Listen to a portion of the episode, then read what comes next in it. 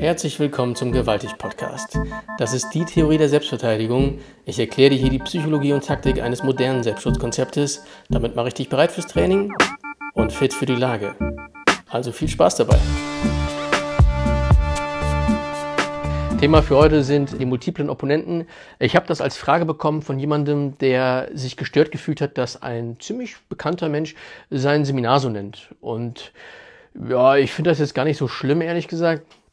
Ähm, muss sagen, das ist auch schon immer da gewesen. Also natürlich schwerpunktmäßig auch mal in der Flüchtlingskrise, wo das dann irgendwie so, ja, wir wissen alle, die sind geflüchtet, weil sie uns hier das Leben schwerer machen wollen.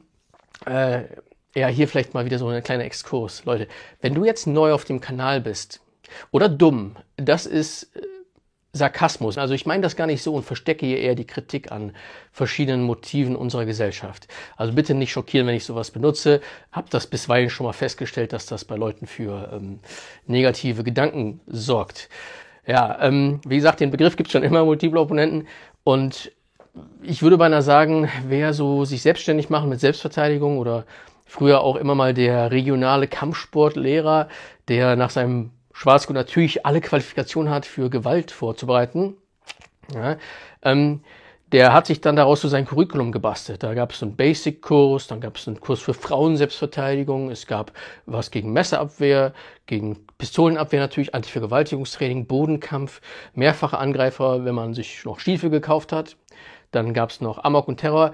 Oder es wurde wild gemischt. Also ein Basiskurs für Frauen gegen Vergewaltiger, die Jugendliche in einer Amoklage mit islamischem Hintergrund begangen haben. Dazu haben sie eine Pistole in Bodennähe benutzt und haben alle ihre Freunde mitgebracht. Ne? Also Kreativität hat es noch nie irgendwie in Grenzen gegeben. Hier würde ich es gerne ein bisschen aufdröseln, nämlich in die verschiedenen Bedeutungen, die Opponenten haben kann. Das ist auch das Einzige, was mich an dem Wort stören würde. Nämlich, wenn jemand multiple Opponenten so als Klugscheißer-Begriff benutzt, das wäre so das eine Bedeutungsspektrum. Die andere Möglichkeit wäre natürlich einfach für eine taktische Offenheit dafür zu sorgen, das so zu markieren, weil Opponenten als Lehnwort mehrere Sachen so umfasst. Ne? Jetzt wortwörtlich würde man das wahrscheinlich am ehesten als Gegner interpretieren, aber Angreifer wäre möglich, Gegenüber wäre möglich, möglicherweise sogar Beteiligter. Und das hat in der deutschen Bedeutung alles nochmal verschiedene ja, Konnotationen, denen man taktisch anders begegnen kann. Darum soll es heute im Video gehen. Also gucken, was versteckt sich in den Opponenten, wie können wir das Problem, das sich dadurch präsentiert, besser lösen. Und äh, für die von euch mit der Integrität einer Seifenblase, auf dieser Grundlage könntet ihr auch ein sinnvolles Seminar äh, konzipieren ähm, tu das nicht, denn ich werde auch sagen, warum ich dieses Seminar zum Beispiel nicht anbiete. Ja, eine Bedeutung von Opponenten kann sein Angreifer, mehrfache Angreifer, also Leute, die gemeinschaftlich sich entweder verabredet haben, dich anzugreifen oder die dazu beauftragt wurden, das zu tun. In jedem Fall gibt es ja hier diese Vorbereitungshandlung, deswegen ist das per se schon mal eine Chance für dich, dich strategisch darauf vorzubereiten. Hier würde ich auch den Schwerpunkt setzen, denn wenn man das nicht mitbekommt bis zum letzten Moment, dass mehrere Leute dich angreifen wollen, dann sinken die Chancen schon extremst tief. Ich sage nicht, dass man das nicht überleben kann oder überstehen kann, aber das ist eine kritische Sache. Hm, äh, folgendes kleines Beispiel, wenn du bei der Polizei aussagst gegen Leute aus deinem Mafia-Clan, dann kann das schon sein, dass die Leute sauer auf dich sind. Ein Beispiel, das mir aus dem Bekanntenkreis bekannt ist, wenn du auf einem Kampfkunst-Benefiz-Event sagst, alle, die da sind, haben nichts drauf und du machst das Einzige, was funktioniert, kann sein, dass sie alle ein bisschen angepisst sind.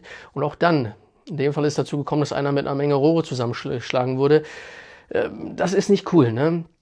Du hast das auf jeden Fall auf dem Schirm. Ich hatte letztes Mal schon darüber geredet, dass Selbstverteidigung bedeutet erkennen, entschärfen, entkommen. Und erkennen bedeutet nicht, dass du Jason Bones muttermäßig irgendwie in einer Bar rauskriegst, wo die Fluchtwege sind und jeder, der doof drauf ist, dass dir das sofort aufploppt, sondern auch, dass dir klar ist, dass du dir eine Menge Feinde im Leben machen könntest. Zum Beispiel, indem du Shit erzählst. Zum Beispiel, indem du gegen die Mafia aussagst. Wenn dir das klar ist, wenn du das erkannt hast, könntest du dich mal in dem regionalen Kommissariat Vorbeugung bei der Polizei informieren, ob deine Tür sicher ist, ob man die Fenster abdichten könnte.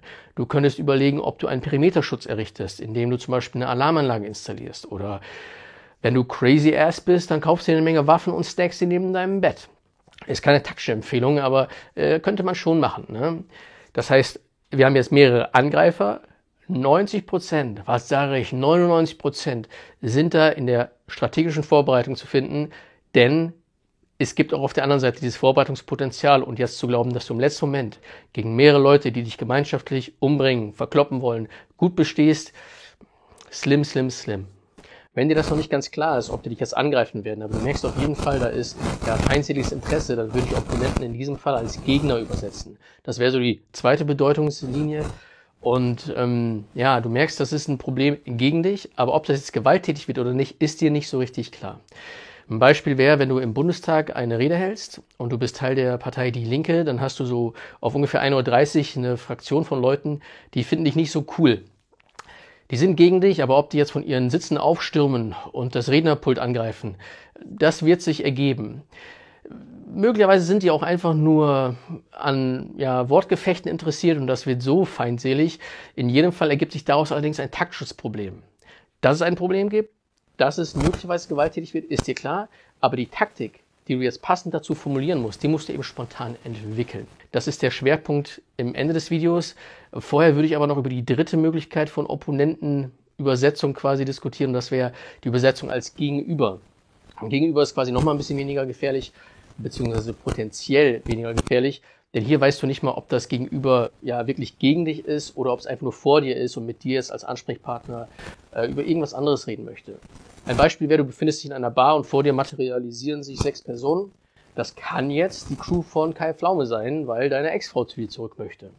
Könnte aber auch sein, dass das die Entourage deiner Frau ist, weil die hat wieder herausgefunden, dass du erneut mit ihrer Schwester geschlafen hast. Das ist erstmal dein Gegenüber und du musst herausfinden, was sie wollen. Wie du das machst, ist ne, mit einer Gesprächsdiagnostik. Heißt, du würdest dir jetzt hier einen raussuchen, mit dem Gespräch führen, weil du mit ganz vielen Leuten sicherlich nicht kommunizieren könntest. Hier ist übrigens eine hervorragende Möglichkeit, um über einen Mythos zum Thema Mehrfachangreifer ja, aufzuräumen du hörst das immer mal wieder, dass Leute sagen, du musst dir den Wortführer rausnehmen, den musst du ganz fett massakrieren als ersten, dann sind die anderen abgeschreckt und lassen dich ziehen, weil das irgendein Kite aus Kiel mal mit seinem Cousin erlebt hat. Ja, das ist ganz, ganz grober Unfug. Ne? Zum einen möchtest du jetzt nicht die Crew von äh, Kai Pflaume massakrieren, zum anderen, wenn du noch nie jemanden massakriert hast, dann würde ich nicht davon ausgehen, dass du das jetzt kannst.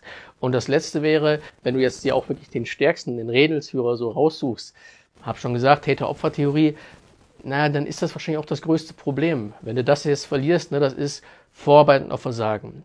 Definitiv aber solltest du ihn identifizieren, um mit ihm das Gespräch in einer unklaren Situation zu führen.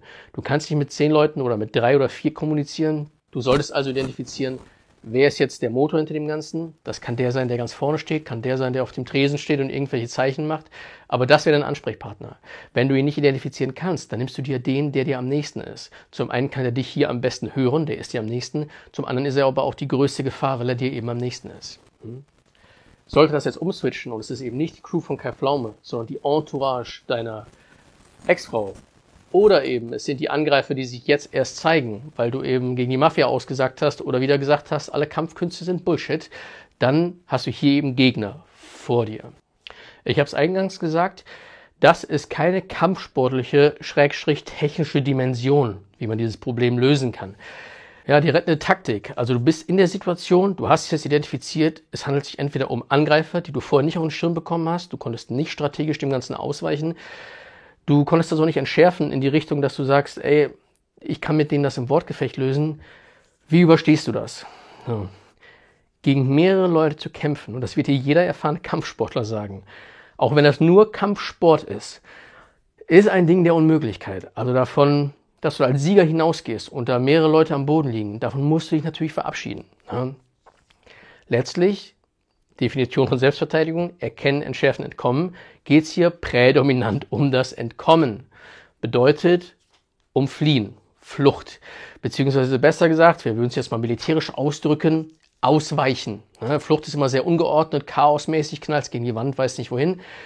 Ausweichen bedeutet, ich ziehe mich zurück, taktisch, heißt, ich habe einen Ausgang identifiziert und ich benutze ein paar taktische Imperative, das nicht falsch zu machen. Wenn ich an Fliehen denke, in dem Zusammenhang eben an Ausweichen, dann geht da eine Schere auf. Auf der einen Seite Wahrnehmung der Flucht oder die Möglichkeit zur Wahrnehmung der Flucht einzuleiten. Wenn ich das einfach wahrnehmen kann, dann haue ich ab und löse mich. Wenn nicht, muss ich das erst herstellen. Und das ist schwieriger als gedacht. Ne? Einfach rennen kann jeder. Es wird sich auch wahrscheinlich nicht ganz vermeiden lassen, dass du den einen oder anderen dabei einsteckst. Ich würde aber davon abgehen, mich mit jedem Einzelnen auseinanderzusetzen. Stattdessen wirklich preschen Richtung Ausgang, Richtung Flucht, Richtung freies Feld. Hauptsache, ich komme raus. Und der, mit dem ich mich dann eventuell auseinandersetzen muss, ist eben nicht der Redelsführer, ist nicht der stärkste, der kleinste, der äh, coolste, sondern es ist der, der diese Flucht verhindert. Also irgendeiner, der halt genau zwischen mir und dem Ausgang dieser Situation steht. Ähm, ich kann, wenn das nicht möglich ist, mir diesen Vorteil auch erstmal verschaffen. Heißt, ich kann meine Flucht ermöglichen und das wären so zwei, ich entlehne sie jetzt einfach mal aus der Militärtaktik, Operationsmöglichkeiten, die wir Unterstützungsfeuer und Blendung nennen würden. Unterstützungsfeuer ist nicht dasselbe wie Sperrfeuer und schon gar nicht dasselbe wie Feuerschutz, auch wenn die meisten das so kennen. Feuerschutz ist eher sowas für Brandbekämpfung und äh, Sperrfeuer ist ein Artilleriefeuer, das quasi ähm, den Vormarsch von Truppen sperren soll. Das ist so eine Regionalbegrenzung. Ähm, Unterstützungsfeuer ist Schießen, aber nicht da mit dem Ziel, Leute zu treffen, sondern zu verhindern, dass sie aus ihrer Deckung rauskommen. Jetzt kannst du das so nicht machen, deswegen empfehle ich dir, das mit dem Mittel der Bedrohung zu machen. Also in so einer Lage mit mehreren Gegnern, wobei man jetzt vielleicht nicht weiß, ob die direkt angreifen, bewaffne dich. Also sieh zu, dass du einen Stuhl bekommst oder einen gefährlichen Gegenstand, Messer, Gabel, extrem großer Löffel, ein Glas oder sonst irgendwas, ne? was du hast, was du vorhalten kannst, was das Gegenüber davon hemmt, nach vorne zu kommen, dich anzugreifen. Ähm, äh, diese Bewaffnung ist, wie gesagt, nicht wörtlich zu nehmen. Vielleicht könnte man das vergleichen, wenn äh, die Polizei eine große Menge Menschen einkesseln muss. Ne? Taktische Einheiten machen das öfter. Dann werdet ihr gemerkt haben, dass sie niemals eine Pistole rausholen. Das ist zwar eine Waffe, aber wenn da ein Schuss abgeht, ne, dann eskaliert das ohne Ende und eine so eine äh, Schusswaffe, die stoppt auf keinen Fall eine Menschenmenge. Stattdessen nimmt man eher einen Hund weil der Hund eben genau diese Bedrohung so krass aufrechterhält. Der ist so wild, da geht keiner drauf, keiner greift den Hund an. Ne? Gibt Ausnahmen, aber das ist so der Vorteil von einem Hund. Ähm, heißt Bedrohung herstellen und dann quasi im Schatten dieser Unterstützung fliehen. Die andere Option ist die Blendung. auch das nicht wortwörtlich nehmen. Blendung heißt hier quasi Ablenkung. Ne?